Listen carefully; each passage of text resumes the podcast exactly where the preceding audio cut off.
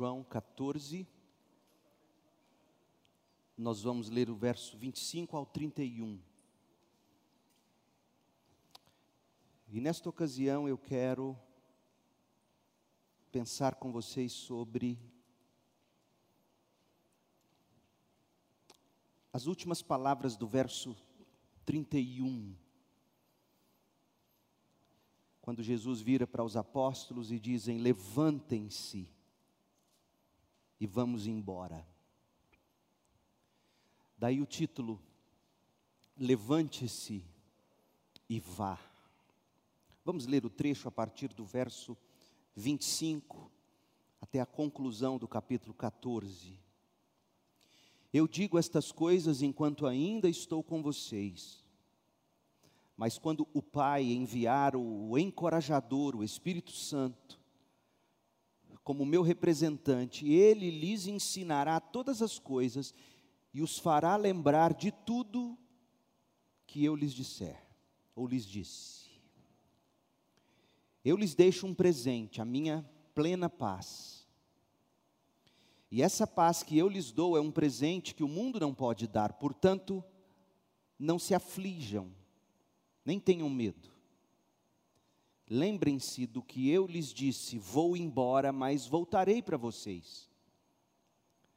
Se o seu amor por mim é real, vocês deveriam estar felizes porque eu vou para o Pai, que é maior do que eu. Eu lhes disse essas coisas antes que aconteçam, para que quando acontecerem vocês creiam. Não tenho muito tempo mais para falar com vocês, pois o governante deste mundo se aproxima. Ele não tem poder algum sobre mim, mas farei o que o Pai requer de mim para que o mundo saiba que eu amo o Pai. Veja, veja que ele diz, verso 31, farei o que o Pai requer de mim. Morrerei na cruz, como o Pai requer de mim. Para que o mundo saiba que eu amo o Pai. Levantem-se e vamos embora. Se tem algo de positivo nessa pandemia, é o fato de que todos nós, de um jeito ou de outro, em maior ou menor grau, estamos sendo forçados a, a refletir sobre o sofrimento e, inevitavelmente, refletir sobre a morte. Nós não gostamos de refletir nessas coisas, nós não gostamos de falar sobre elas, mas o sofrimento que nos abateu nos últimos meses tem nos imposto conviver de perto com esta realidade, sofrimento e morte. Nas últimas semanas, se não a própria, parece que cada família tem algo para contar das sequelas da Covid sejam essas sequelas no corpo, sejam elas na alma, de algum modo, todos nós perdemos nessa pandemia. Todos nós. O que há de positivo nisso, pastor? Alguém indagaria. Cara a cara com essa realidade, sentindo no ar a proximidade do sofrimento e da morte, todos nós temos a oportunidade de nos preparar e de preparar nossos filhos, as pessoas que amamos, os amigos e conhecidos. Temos oportunidade, em face de tudo que estamos vivendo, oportunidade de prepararmos-nos e, de, nos, e de, de preparar outros para sofrer e morrer bem. Essa é a realidade. Sejamos honestos em épocas normais, a gente não pensa no sofrimento, a gente não pensa na morte. Mas nós deveríamos. Salomão foi o maior sábio que já existiu e ele escreveu algo que nunca foi popular. Às vezes a Bíblia é popular demais para você porque você repisa apenas aqueles versículos que são mais preciosos para você. Ótimo que existem esses, esses versículos, mas há versículos e, e trechos enormes das Escrituras que falam de coisas que nem sempre gostamos, mas que são reais. Salomão disse algo que não era popular nem nos dias dele. Olha o que ele escreveu em Eclesiastes 7, de 2 a 4. Eclesiastes 7, de 2 a 4. É melhor ir a funerais que ir a festas. Afinal, todos morrem. E é bom que os vivos se lembrem da morte. A tristeza é melhor que o riso, pois aperfeiçoa o coração. O sábio pensa na morte com frequência enquanto o tolo só pensa em se divertir. É a mais pura verdade, gente, infelizmente. A gente só pensa em se divertir, sobretudo na juventude. J.C. Riley, que viveu entre 1816 e 1900, foi um pastor anglicano em Liverpool, na Inglaterra. Ele escreveu um, um texto excelente com a intenção de ser, ouça o título, uma palavra aos moços, publicado no Brasil pela editora Fiel. E no capítulo 1 desse livro, ele acrescenta, ele, ele enumera algumas razões para se exortar jovens e adolescentes. Por que exortar os moços? Por que exortar as moças? E ouça a segunda razão pela qual moços e moças, jovens e adolescentes precisam ser exortados. Abre aspas. A morte e o julgamento estão diante dos moços, assim como dos outros, mas quase todos os moços parecem esquecer-se disso. Fecha aspas. Veja que os pastores do século XIX se preocupavam em, em, em pastorear suas ovelhas, dentre outras coisas, em prepará-las para viver bem e morrer bem. E ele escreve, concluindo seu pensamento acerca dessa segunda razão pela qual moços e moças devem ser exortados. Ele diz assim: Não importa o quanto você, jovem, esteja saudável e forte agora o dia de sua morte talvez esteja muito próximo. Um parêntese, sabe por que, que essa gente dos séculos passados levavam tão a sério a morte? Ouça o que eu vou te dizer. Porque eles viviam o tempo todo no meio de pandemias como vivemos agora. O tempo todo. A peste negra na Europa durou séculos. A gripe que matou milhares e outros tantas moléstias e sofrimentos sem as medicações, sem as UTIs, sem respiradores, sem hospitais, sem as habilidades que a medicina hoje tem. Portanto, até século XX, eu arrisco dizer, a igreja sempre enfrentou enfermidades e morria-se muito cedo. E ele está dizendo para os jovens: talvez o dia da sua morte esteja muito próximo. Ele continua: tenho visto a enfermidade atingir jovens e velhos, tenho feito funerais de jovens e de idosos. Nos cemitérios eu leio nomes de pessoas da mesma idade que a sua. Tenho lido que, com exceção da infância, isso no século XIX, ouça, com exceção da infância e da velhice, morre mais pessoas entre 13 e 23 anos que em qualquer outra fase da vida. Mesmo assim, você, jovem, vive como se estivesse certo no momento de que jamais morrerá. Fecha aspas. Embora não haja dúvidas de que as estatísticas exatas mudaram de meados do século XIX, quando esse texto foi escrito para cá, permanece o fato que a cada ano multidões, multidões de moços e moças partem para a eternidade. Eu fiz um Google Segundo a Organização Mundial de Saúde, morrem precocemente, todo ano, cerca de um milhão e meio de adolescentes e jovens. Uma Goiânia morre inteirinha por ano só de jovens e adolescentes. No Brasil não é diferente, sobretudo com as novas cepas do, do vírus que não poupam, não poupam mais sequer os mais moços.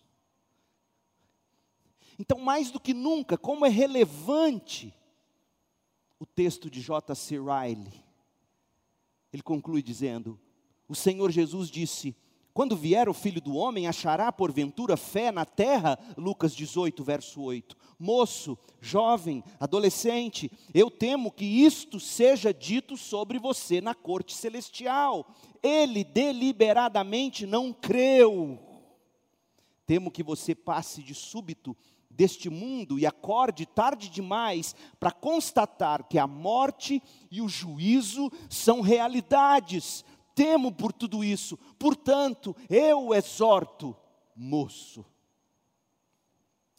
Que fique claro, gente, por favor, que fique claro, minha intenção nessa mensagem não é reverberar o noticiário fúnebre dos últimos meses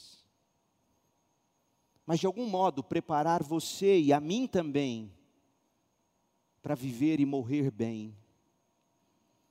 E se você ainda pensa que é exagero demais o meu, e exagero demais o de Riley, lembre-se do contexto da nossa passagem no Evangelho de João. Lembre-se de que Jesus, ao dizer o que disse no texto que lemos no início, ele estava vivendo a última noite da vida dele. O que ele fez, o que ele falou. Se fosse a sua última noite nesta vida, o que você faria? O que você diria? Como você gastaria a sua última noite na vida?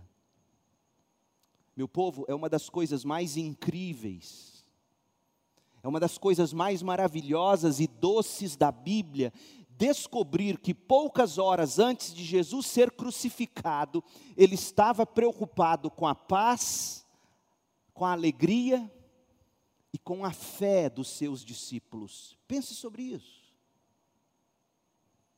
Jesus estava prestes a ser torturado até a morte, com um dos meios de tortura mais horríveis jamais inventados, a crucificação. Pesquise sobre isso. Nunca existiu um método mais horrível de tortura e morte como a crucificação inventada pelos romanos. Nada na história. Porque era tudo calculado para que se sofresse ao máximo, ao extremo, no maior tempo possível, sem que o torturado morresse. Ele deveria morrer, mas depois de longas horas de excruciante dor e sofrimento. Fora isso, antes de ser pregado na cruz, o, o condenado sofria sessões e sessões de chicotadas, de escárnio, de humilhação, e sabe qual era o fardo que pesava no coração de Jesus, horas antes de tudo isso acontecer com ele? Era o desejo de, nas poucas horas que ainda lhe restavam, com os discípulos dele, prepará-los para se levantarem dali, como ele conclui dizendo no verso 31, levantem-se e vamos ele queria prepará-los para levantarem-se dali, seguirem bem, viverem bem, fazerem discípulos e no fim morrerem bem. Como ele procedeu para fazer isso? Antes, coloque-se no lugar de Jesus. O que você estaria fazendo se soubesse que não apenas seria morto amanhã, mas torturado, torturado por longas horas? Que você faria? Deixa eu te dar meu palpite. Meu palpite é de que você estaria desesperado, mexendo os pauzinhos, buscando contatos influentes, para evitar a injustiça do sistema religioso e do Estado. Estaria agitado, estaria buscando meios para aliviar a excruciante dor física que o aguardava, posto que sua alma já estaria devastada, com a simples ideia de que será torturado e morrer, morreria crucificado. Você estaria sem paz. Sua alegria já teria acabado há muito tempo, sua fé estaria em risco. Não é verdade, gente? Pense bem. Coloque-se no lugar de Jesus. Naquela situação, provavelmente nós não estaríamos transbordando do nosso coração palavras de preocupação com a paz, com a alegria e com a fé de nossos familiares, de nossos amigos, daqueles que amamos, a menos que, a menos que Jesus mesmo nos tivesse preenchido de paz, alegria e fé. Cheio de paz, alegria e fé, daí sim você estaria livre para pensar nos outros que ficariam sob os mesmos riscos que os seus, e então você, cheio de fé, cheio de alegria, cheio da paz de Jesus, aí sim você prepararia os seus para a hora deles. Esse é um dos maiores privilégios que um pastor tem, de acompanhar pessoas em seus últimos momentos de vida. E como é significativo perceber que aqueles mais cheios de fé, esperança e alegria em Cristo são os que mais sabem o que dizer para os seus na hora da morte. Desde o início do capítulo 13, veja, nós estamos concluindo o capítulo 14 de João. Jesus está a portas trancadas com seus discípulos. Eu até brinquei com Marcos, falei: se eu fosse lançar um livro com base nos sermões só em João 13, 14, 15, 16 e 17, eu colocaria o título: Quando eu me tranco com Jesus. Eles estão trancados com Jesus, e no capítulo 13, veja, nós estamos caminhando para o fim do 14. Jesus, ele já havia instruído os discípulos sobre o amor, sobre a necessidade de humildade, ele já havia descrito sua jornada noite adentro até o Gólgota e depois a ressurreição. Jesus já tinha feito promessas que acalmam o coração dos que creem. Jesus os havia comissionado a cumprir seus mandamentos, os quais nós vimos na semana passada no Evangelho de João. Os mandamentos de Jesus se resumem a: venham a mim, creiam em mim, permaneçam em mim. E esse permanecer em Jesus, Ele mesmo, Jesus, vai ampliar quando a gente chegar no capítulo 15. E, gente, não se iluda, o Evangelho de João fica cada vez melhor. Mas aqui nesse trecho do fim do capítulo 14, há algo mais que Jesus quer falar. Ele sabe que ele vai morrer em poucas horas, ele sabe que será horrível, ele sabe, ele percebe que seus discípulos estão perdendo a paz já não há mais alegria, o sorriso deles é um sorriso amarelo, de constrangimento, de. E a fé deles, Jesus está vendo, assistindo, está assistindo aquela fé colapsar. E aí Jesus diz: paz, alegria e fé. E depois disso diz: levantem-se e vá paz, alegria e fé. Esse era o fardo que pesava no coração de Jesus, quando ele olhava para os discípulos.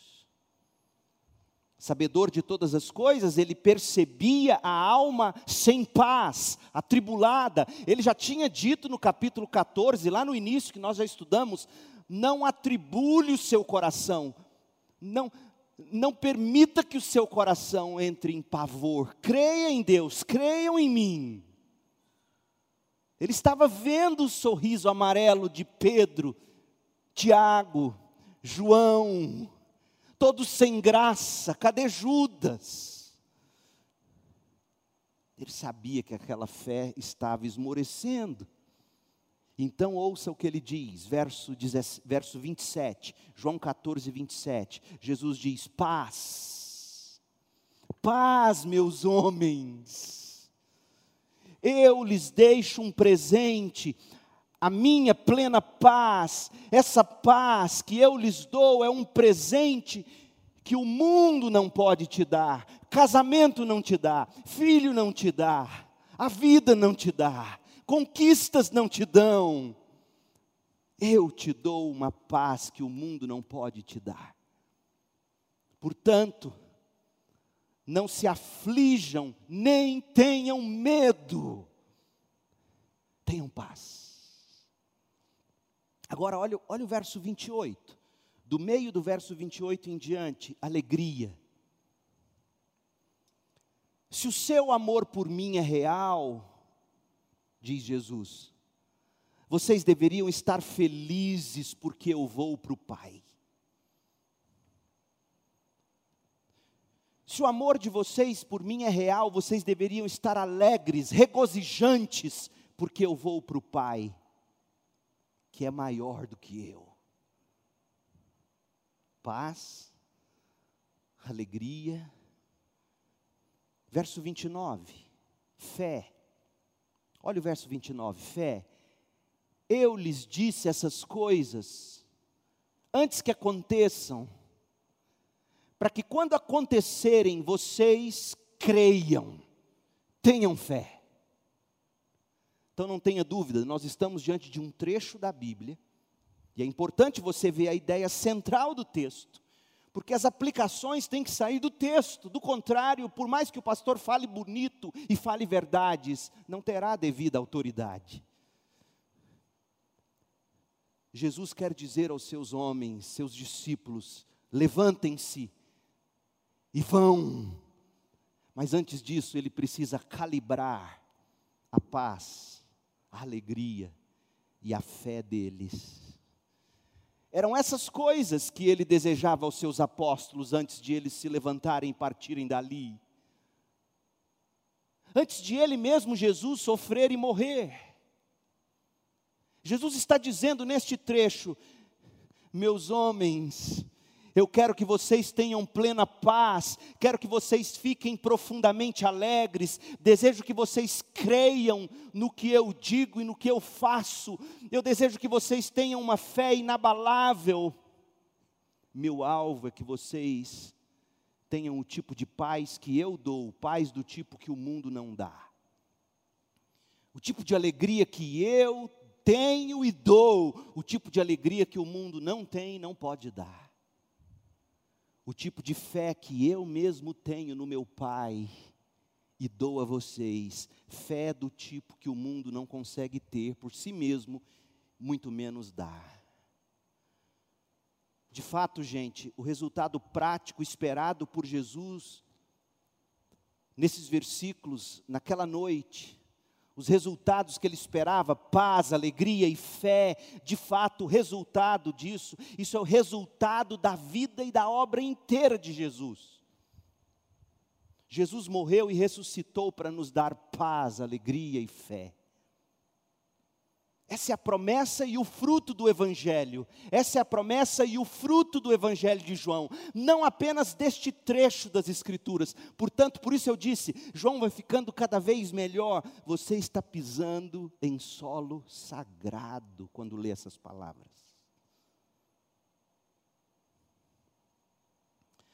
Agora, deixe-me falar um pouco sobre as crises globais. É importante a gente falar disso.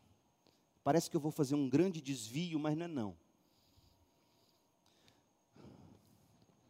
Observando a pauta, a postura, as palavras de tantos evangélicos nesses últimos tempos,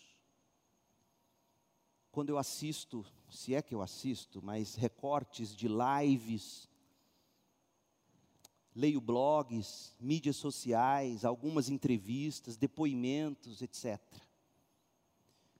Sabe, eu chego a uma conclusão que me angustia.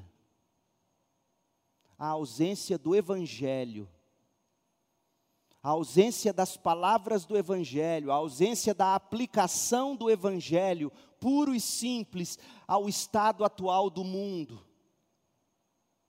Eu sinto falta disso, isso me angustia. A aplicação do Evangelho a essas trevas das crises globais, por parte daqueles que vêm a público e se pronunciam em nome de Cristo e do Evangelho. Falta Evangelho, e isso me faz concluir que os crentes, na prática, e muitos deles na teoria mesmo, não acreditam, não acreditam que o Evangelho de Jesus seja a única força capaz de verdadeiramente erradicar o mal desse mundo. As pessoas não acreditam nisso. Veja, não é que elas não falem de evangelho, não é que elas não falem de Jesus, não é que elas não falem de paz, não é que elas não falem de alegria, não é que elas não falem de fé, a questão é que essas pessoas apregoam ou tentam promover todas essas coisas, alegria, paz, fé, a parte do Evangelho. E isso não vai funcionar. O pensamento de tantos é que o Evangelho é alienantemente insuficiente.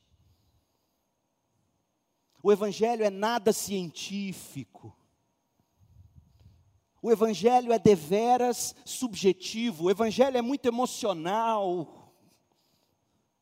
O Evangelho é demais individualista.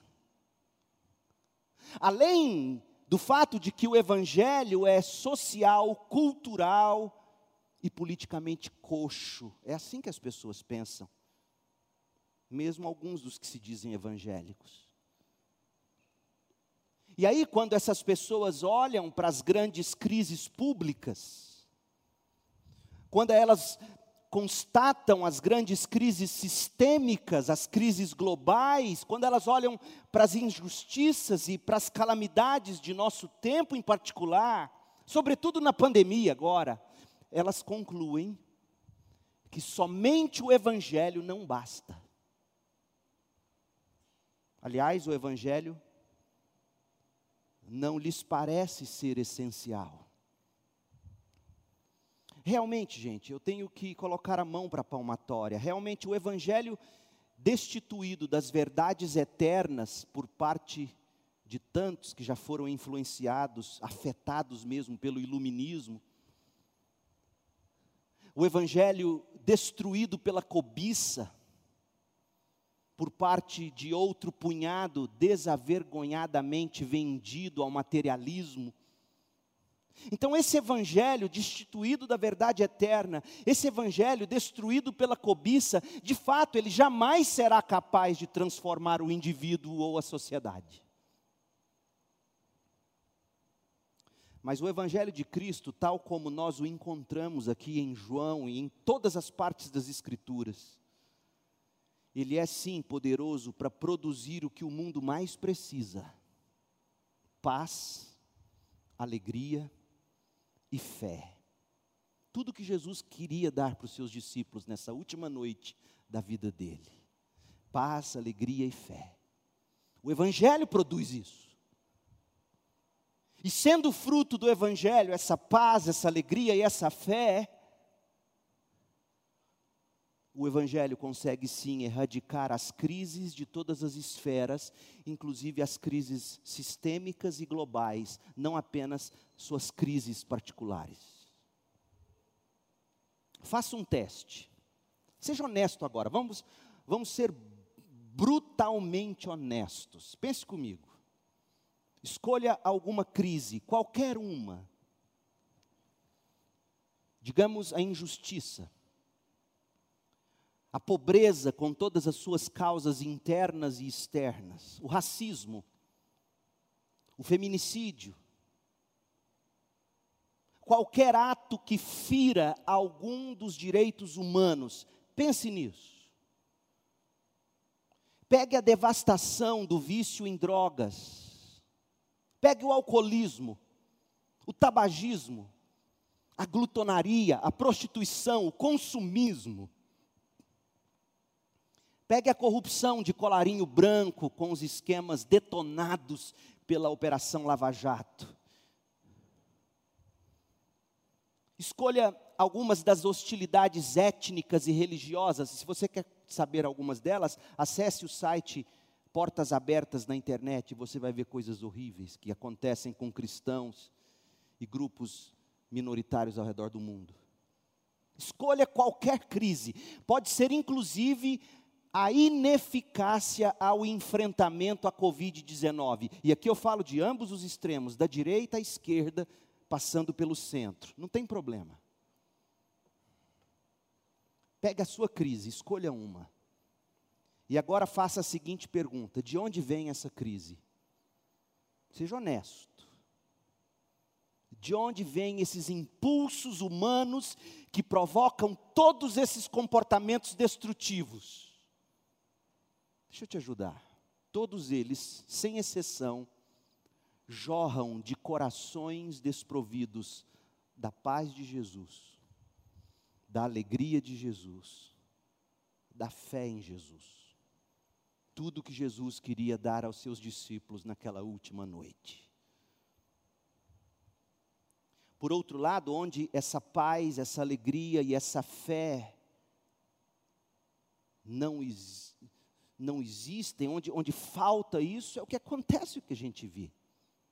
Agora, por outro lado, onde, onde há a paz de Jesus, onde há a fé em Jesus, onde há fé que satisfaz, não é aquele consentimento, não é aquele conhecimento, eu creio da cabeça, mas aquela fé do coração, como João descreve no evangelho dele. Onde há essa fé, onde há essa alegria, onde há essa paz. Esses comportamentos e essas crises são erradicadas. Sabe por quê? porque alegria, fé e paz são frutos da mensagem do Evangelho. O reino de Deus nasce a partir desses frutos, e onde chega o reino de Deus, pelo poder do Evangelho, tudo isso é erradicado. Portanto, antes de se buscar tratar do que se chamam de tópicos práticos, relevantes, socialmente urgentes, antes de se criticar a mensagem pura e simples do Evangelho de Jesus Cristo, o praticado por muitas igrejas evangélicas históricas, antes de criticar o que essas igrejas históricas estão mantendo em termos de Evangelho, antes de se desejar atingir a relevância social ou cultural, que se entenda que uma mensagem como a de hoje à noite, e todas as mensagens centradas no Evangelho, ouça, são radicalmente políticas, sociais e globais. E atinge muito mais profundamente, muito mais penetrantemente, muito mais duradouramente e transformadoramente as crises globais do que se nós considerássemos os frutos sem o Evangelho. Não há como falar de paz sem evangelho. Não há como ter alegria sem evangelho. Não há como ter fé sem evangelho. E é isso que Jesus coloca aqui. Portanto, não perca a fé quando, quando a sua igreja se propõe a pregar, a proteger, sabendo que ela é produto do Evangelho, ela está no cerne do que Jesus quer que ela seja. Aí sim, o seu papel enquanto funcionário público, médico, o seu papel, você cheio do Evangelho, lá onde Deus colocou você, você vai levar essas verdades, você vai encarnar essas verdades. E aí você vai ser o melhor dos cientistas, o, a melhor das diaristas. O Evangelho e os seus frutos não são fracos, gente. O Evangelho e seus frutos são absolutamente vulcânicos em sua potência transformadora. Não tenha dúvida. Porque onde, onde não houve mudanças, e sabemos que há muitos casos na história, e ainda hoje, que depõem contra os crentes, os cristãos. Mas onde não houve mudança, a culpa não foi do Evangelho, foi porque o Evangelho e seus frutos não foram pregados, não foram praticados conforme dizem as Escrituras sagradas dos cristãos.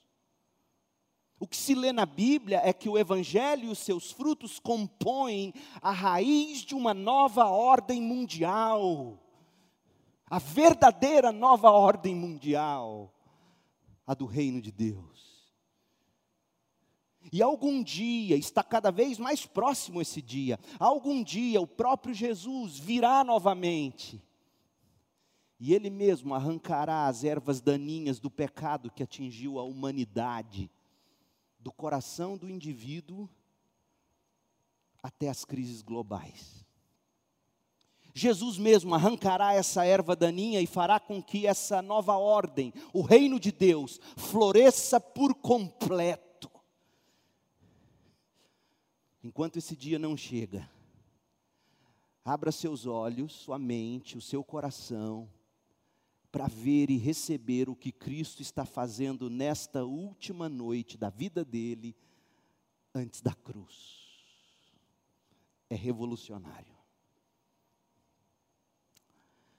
Eu poderia fazer o apelo, mas foi só a minha pré-introdução. Vamos à introdução. É interessante, veja, olhe, olhe para João 14 comigo, versos 25. 25 e 26 principalmente.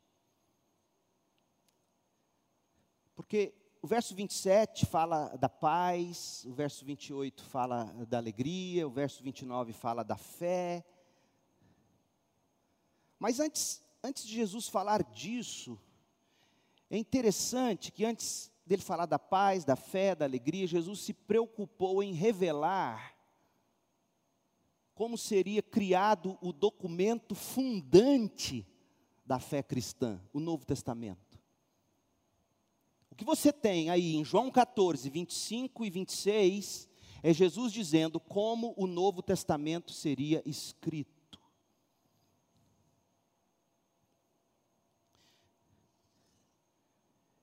É impressionante isso, porque a alegria que Jesus quer te dar, a paz que Ele quer te dar, e a fé que Ele quer te dar, essas coisas não nascem do abstrato, do subjetivo. Nascem de documentos históricos inspirados, Antigo e Novo Testamento. E Jesus sabe disso. E Jesus sabe que para essa alegria que Ele quer dar aos discípulos, essa paz que Ele quer dar aos discípulos, essa fé que esses discípulos devem ter e manter, Ele sabe que essas coisas nascem das Escrituras. Essas coisas não nascem de alguma experiência cultica, mística, elas nascem da leitura bíblica, elas nascem do tempo a sós com Deus, da revelação do Espírito na medida em que você lê as Escrituras. E aí então, Jesus quer dizer: levantem-se e vá. Versos 30 e 31. Mas para vocês levantarem e irem, vocês precisam de paz, alegria e fé. Versos 27 a 29. Mas tudo isso se fundamenta nas Escrituras, verso 25 e 26. Hoje eu vou me deter apenas nas Escrituras, não, não se apavore. Eu planejei pregar todo o texto hoje, não vai dar tempo. Então relaxa. Eu não vou estrangular esse texto, deixando de lado tanta coisa linda. Então, eu quero me deter agora à minha introdução. E a introdução se baseia nos versos 25 e 26. Jesus está dizendo como ele vai inspirar o Novo Testamento, como ele deixaria para nós o Novo Testamento. Afinal, é na Escritura, é no Antigo e no Novo Testamento que nós conhecemos Cristo e o Evangelho. Ouça o que eu vou dizer: não haveria Jesus para nós se não houvesse para nós Antigo e Novo Testamento. Não há Jesus sem Bíblia.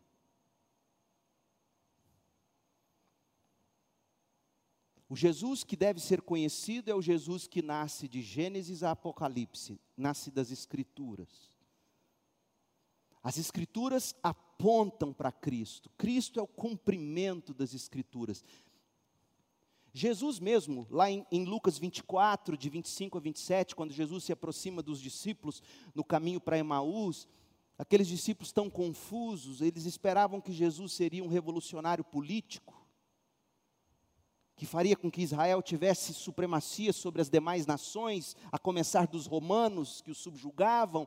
Eles estão ali decepcionados com esse Cristo que eles seguiram, esse Cristo que eles criaram. Veja, esse é o risco de Caio Fábio e outros, e o que Caio Fábio prega não é novo. Ele mente quando diz que ele inventou essa ideia de que Jesus Cristo é a chave hermenêutica das Escrituras. Não foi ele que criou isso, isso não é de hoje. Isso é existencialismo filosófico. Eu digo isso porque chega ao meu conhecimento, eu não vou atrás dessas coisas, eu não estou nem em grupo de WhatsApp. Eu só participo de um grupo de WhatsApp, fora da minha família. Família, sim, eu, mulher e meus filhos. Tio, cachorro, gato, galinha, não estou nesses grupos, não. Eu estou no grupo da igreja, dos refugiados e dos diáconos. Fora isso, só tem mais um grupo que é o que o meu amigo pastor Judy Clay criou de alguns batistas reformados no Rio, ele me colocou lá por generosidade, eu estou lá.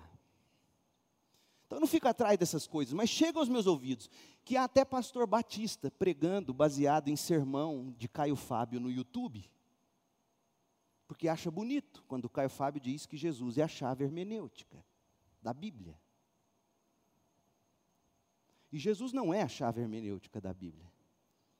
Jesus é o foco das Escrituras, Jesus é o cumprimento das Escrituras.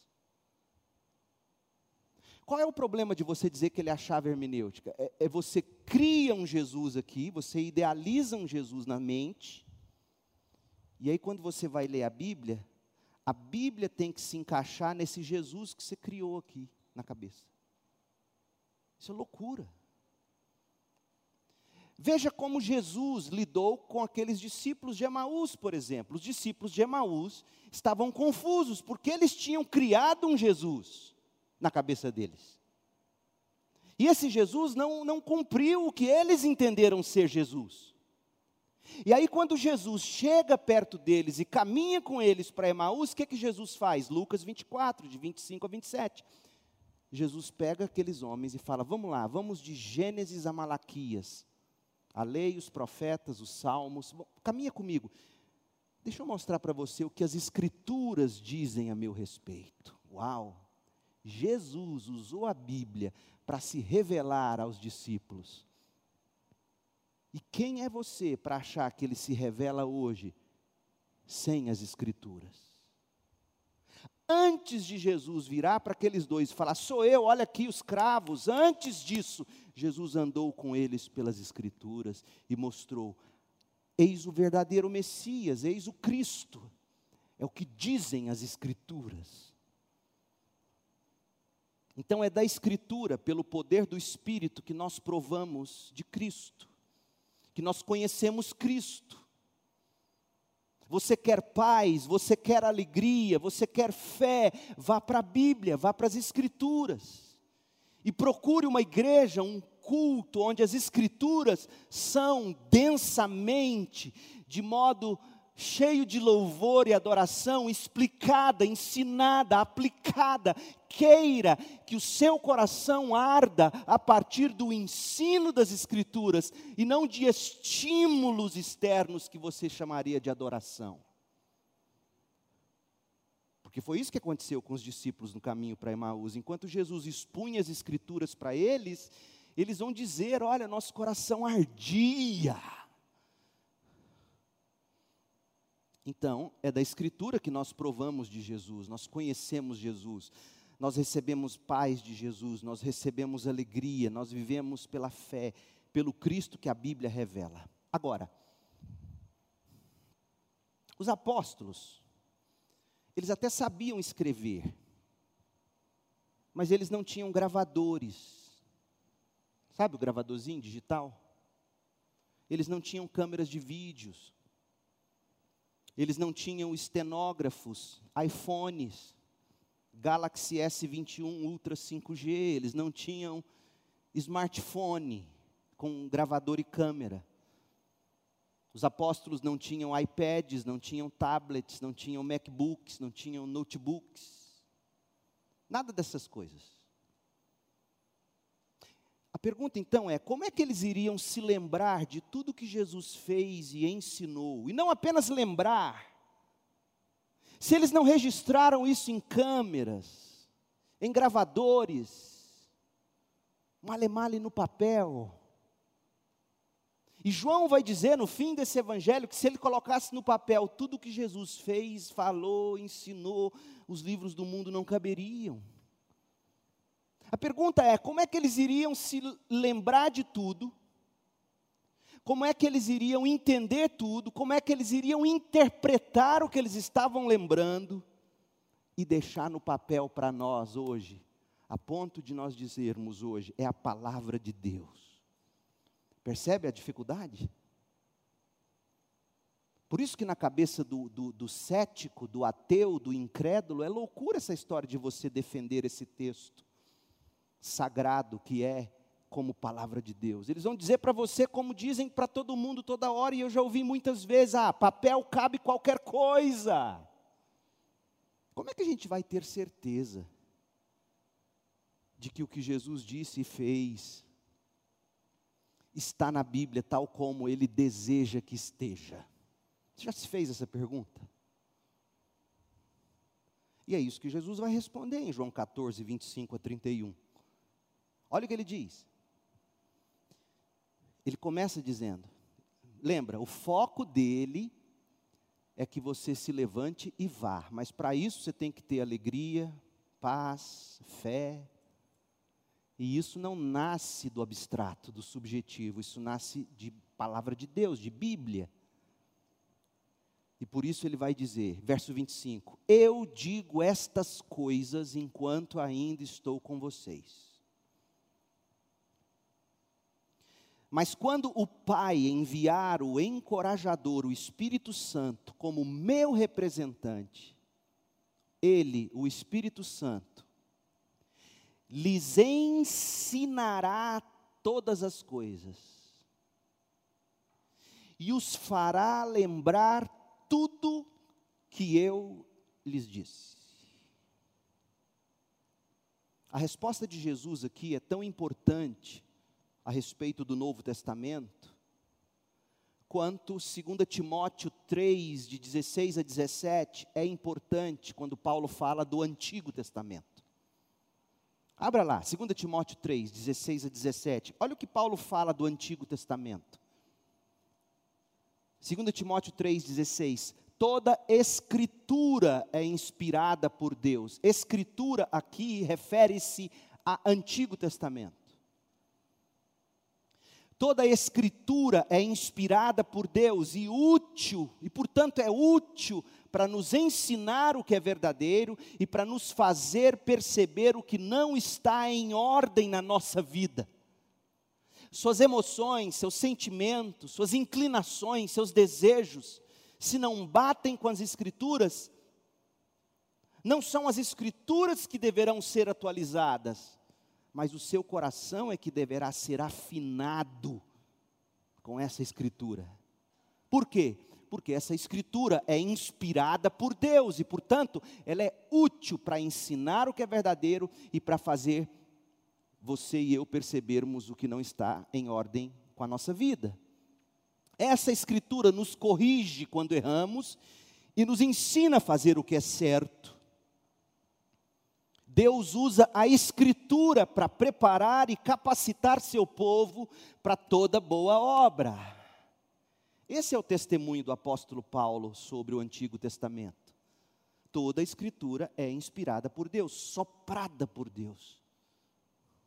Vem de Deus, não vem das intenções dos profetas vem de Deus. Sim, Deus usou a experiência dos profetas, a sabedoria, os estudos, mas foi Deus quem conduziu, quem guiou os profetas. E É nesse sentido que ela é inspirada. Não é que, que Moisés, de repente, um dia sentou lá e ele ficou psicografando. Não, Deus até disse coisas diretamente a ele, mas ele também usou do, do conhecimento todo do Egito que Deus deu para ele. E Deus foi o conduzindo. Então, Paulo está dizendo: assim foi o Antigo Testamento. E o Novo Testamento? O que dizer dos documentos que os próprios apóstolos e as pessoas intimamente ligadas a eles escreveriam? A resposta de Jesus está em João 14, 26. Volta para lá. Lembra, Jesus vai para o Pai e o Novo Testamento não estava escrito. E aí Jesus diz: quando o Pai enviar, João 14, 26, o encorajador, o Espírito Santo, como meu representante, ele, o Espírito Santo, lhes ensinará todas as coisas e os fará lembrar tudo que eu lhes disse. Ou seja, os discípulos seriam trabalhados pelo Espírito de tal modo que o Espírito mesmo cuidaria de que os discípulos se lembrassem daquilo que Jesus queria que eles se lembrassem. Fatos históricos que eles viveram, eles viram, como testemunhas oculares assistiram, e que o próprio Espírito os faria lembrar. E não apenas lembrar, mas também o Espírito os faria compreender claramente como eles deveriam escrever o significado teológico daqueles eventos.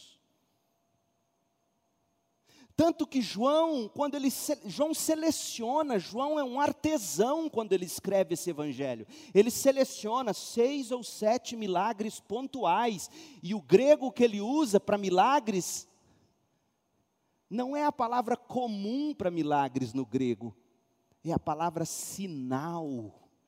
Ele entendeu, o Espírito ensinou para ele que todas as curas que Jesus realizou serviram como sinal para testificar a verdade da mensagem e apontar as pessoas para Cristo como Salvador. E ele diz: Eu selecionei, eu escrevi, eu coloquei, para que vocês, quando lerem isso, vejam a glória de Cristo e creiam e permaneçam crendo. Em outras palavras, assim como Paulo testificou sobre a inspiração do Antigo Testamento, Jesus prometeu a inspiração do Novo Testamento, de onde nós nos deliciaríamos ou extrairíamos toda a nossa fé, alegria, esperança e paz. De fato, era exatamente isso que os apóstolos criam. Olha o que Paulo diz quando ele escreve aos Coríntios, 1 aos Coríntios 2, 12. Olha o que Paulo diz. Paulo diz assim, 1 Coríntios 2,12. E nós recebemos o Espírito de Deus, Paulo diz. Nós, os apóstolos, recebemos o Espírito de Deus. E não o Espírito deste mundo. E para que, que eles receberam o Espírito de Deus, os apóstolos? Para que conheçamos as coisas maravilhosas que Deus nos tem dado gratuitamente.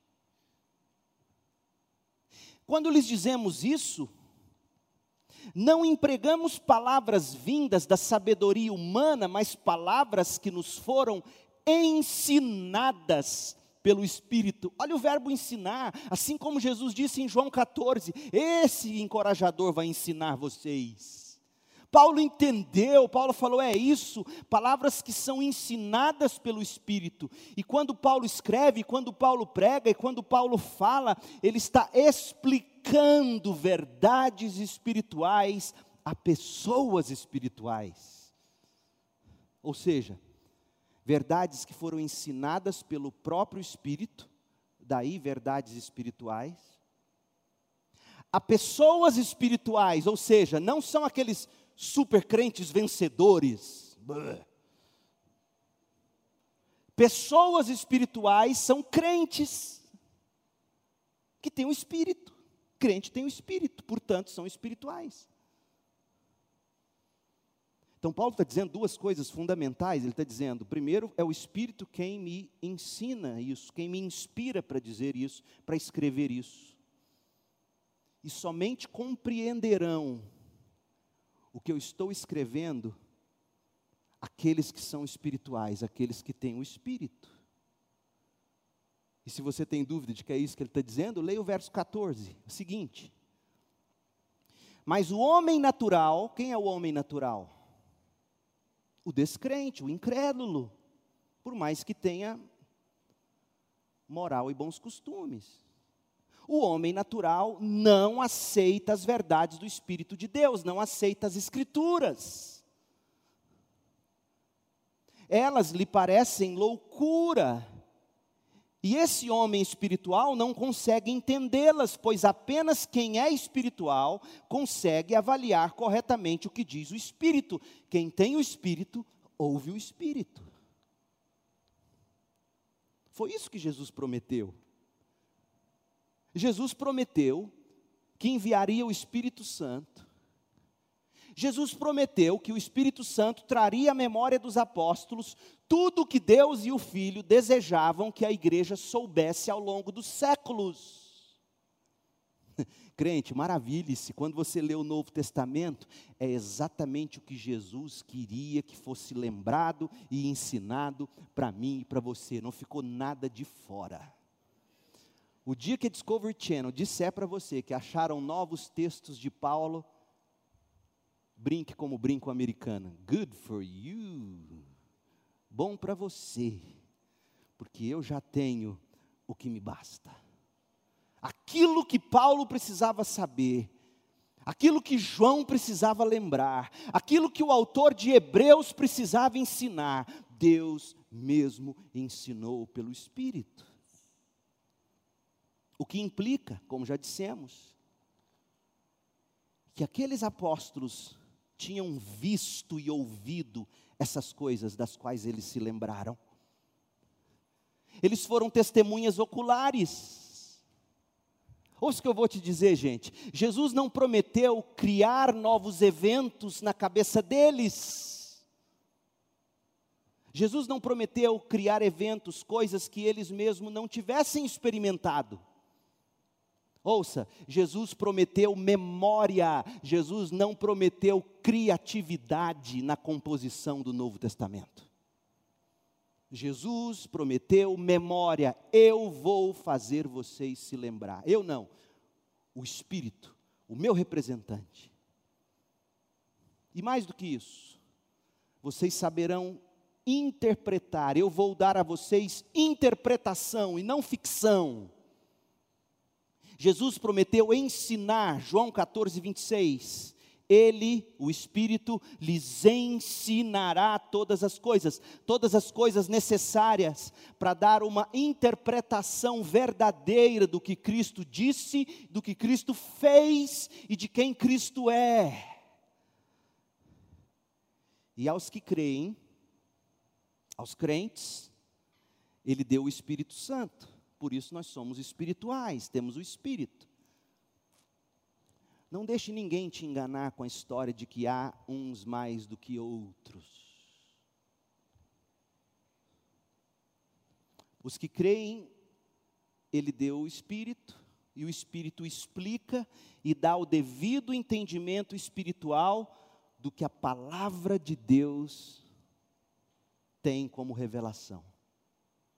Então é impressionante Ó Deus Espírito Santo, é assim que você deve orar. Ó Deus Espírito Santo, pelo sangue de Jesus, o Senhor comprou para mim, ó Deus Pai, entendimento, iluminação do Espírito que habita em mim, o mesmo Espírito que trouxe à memória tudo que João tinha que lembrar, que deu a João a explicação perfeita e exata de tudo que ele viu e ouviu e colocou em palavras. Ó Espírito de Deus, eu abrirei agora o Evangelho de João, eu vou ler João Abra o meu coração para entender.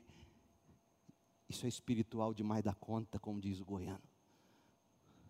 É muita espiritualidade. É de arrepiar. E agora o palco está montado. É isso que está acontecendo em João 14, de 27 a 31. Anos mais tarde, inspirado pelo Espírito de Deus, João se lembraria e ensinaria estas coisas.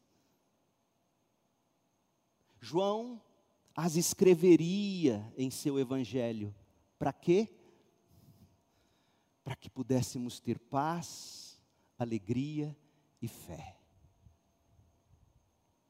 É isto que o que é o Evangelho de João como um todo, é isto que é o Novo Testamento como um todo, a memória inspirada, o ensino autorizado dos apóstolos ou daqueles íntimos a eles, para o bem da nossa fé, da nossa alegria, da nossa paz, da nossa vida. Maravilhe-se, crente, maravilhe-se ao ler os Evangelhos. Mantenha-se expectante quando você abre a Bíblia. Mantenha-se expectante quando você vem para o culto, crente.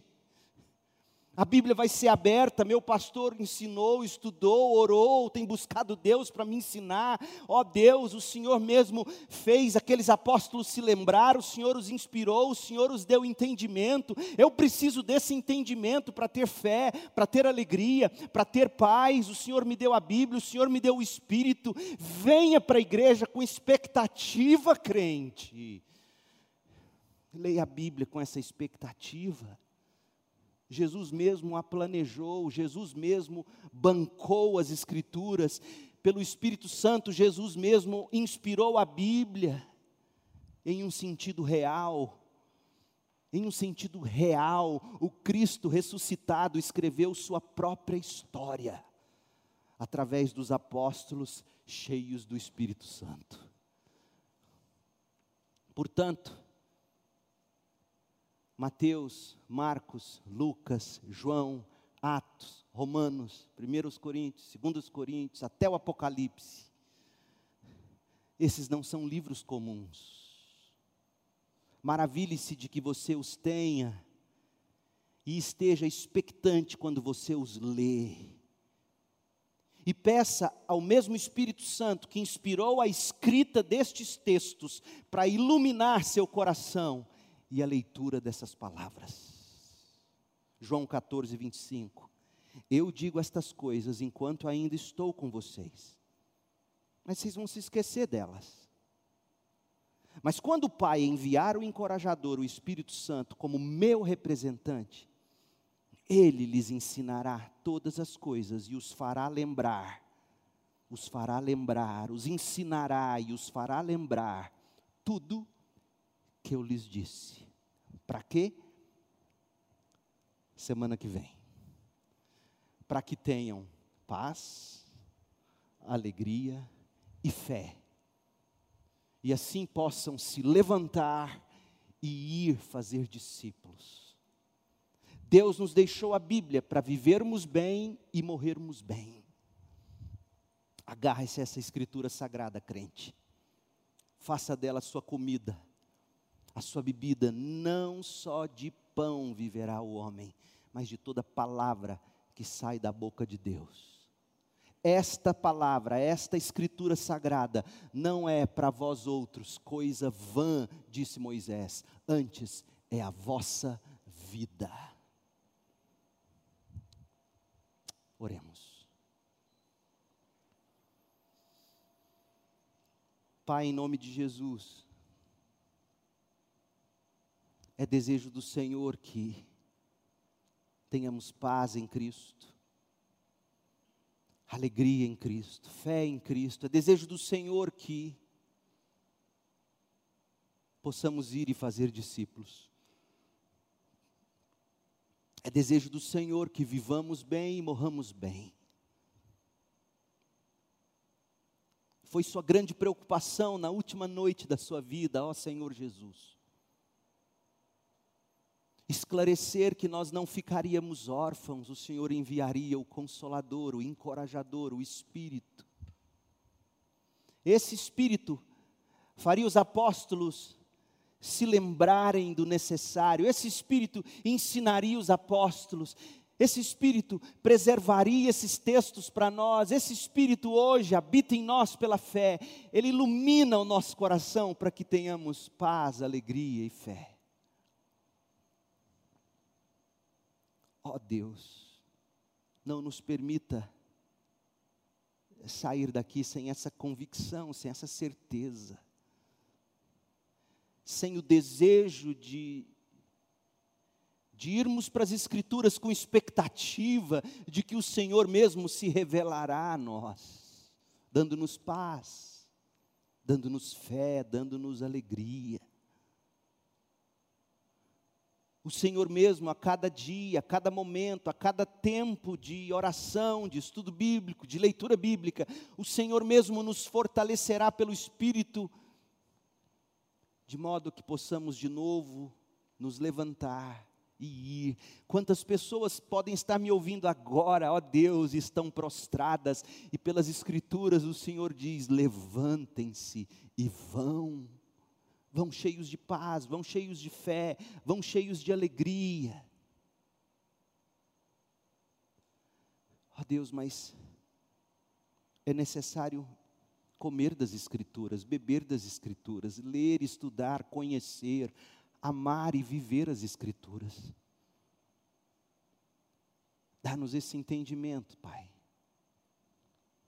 Faça de nós o povo da Bíblia que a gente possa entender que todas as crises globais serão solucionadas definitivamente quando vier o teu reino. Enquanto isso, cabe-nos espalhar o Evangelho, que frutifica paz, alegria, fé, que transforma o indivíduo e a sociedade. Como tem faltado à tua igreja fé na suficiência da Bíblia. A Bíblia é corretamente interpretada, espiritualmente aplicada, milagrosamente vivida no poder do teu espírito, isso fará um estrago no mundo. É conspirador as Escrituras, no sentido mais santo desse termo, no sentido mais sublime desse termo, ó Deus. Dá-nos essa convicção de que tanto mais estamos fazendo a tua vontade, quanto mais nos dedicamos a conhecer e a praticar as Escrituras.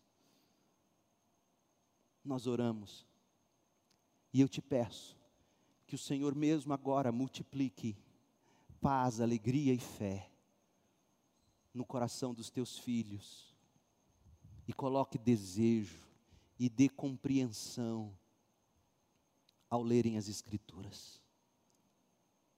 Eu oro agradecido pelo privilégio que eu tenho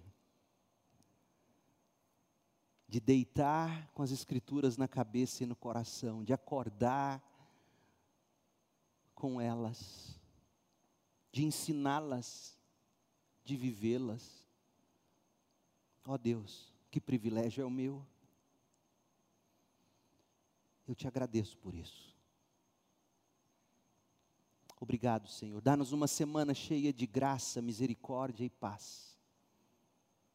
No nome do Cristo ressuscitado, que vive e voltará, nós oramos. Amém.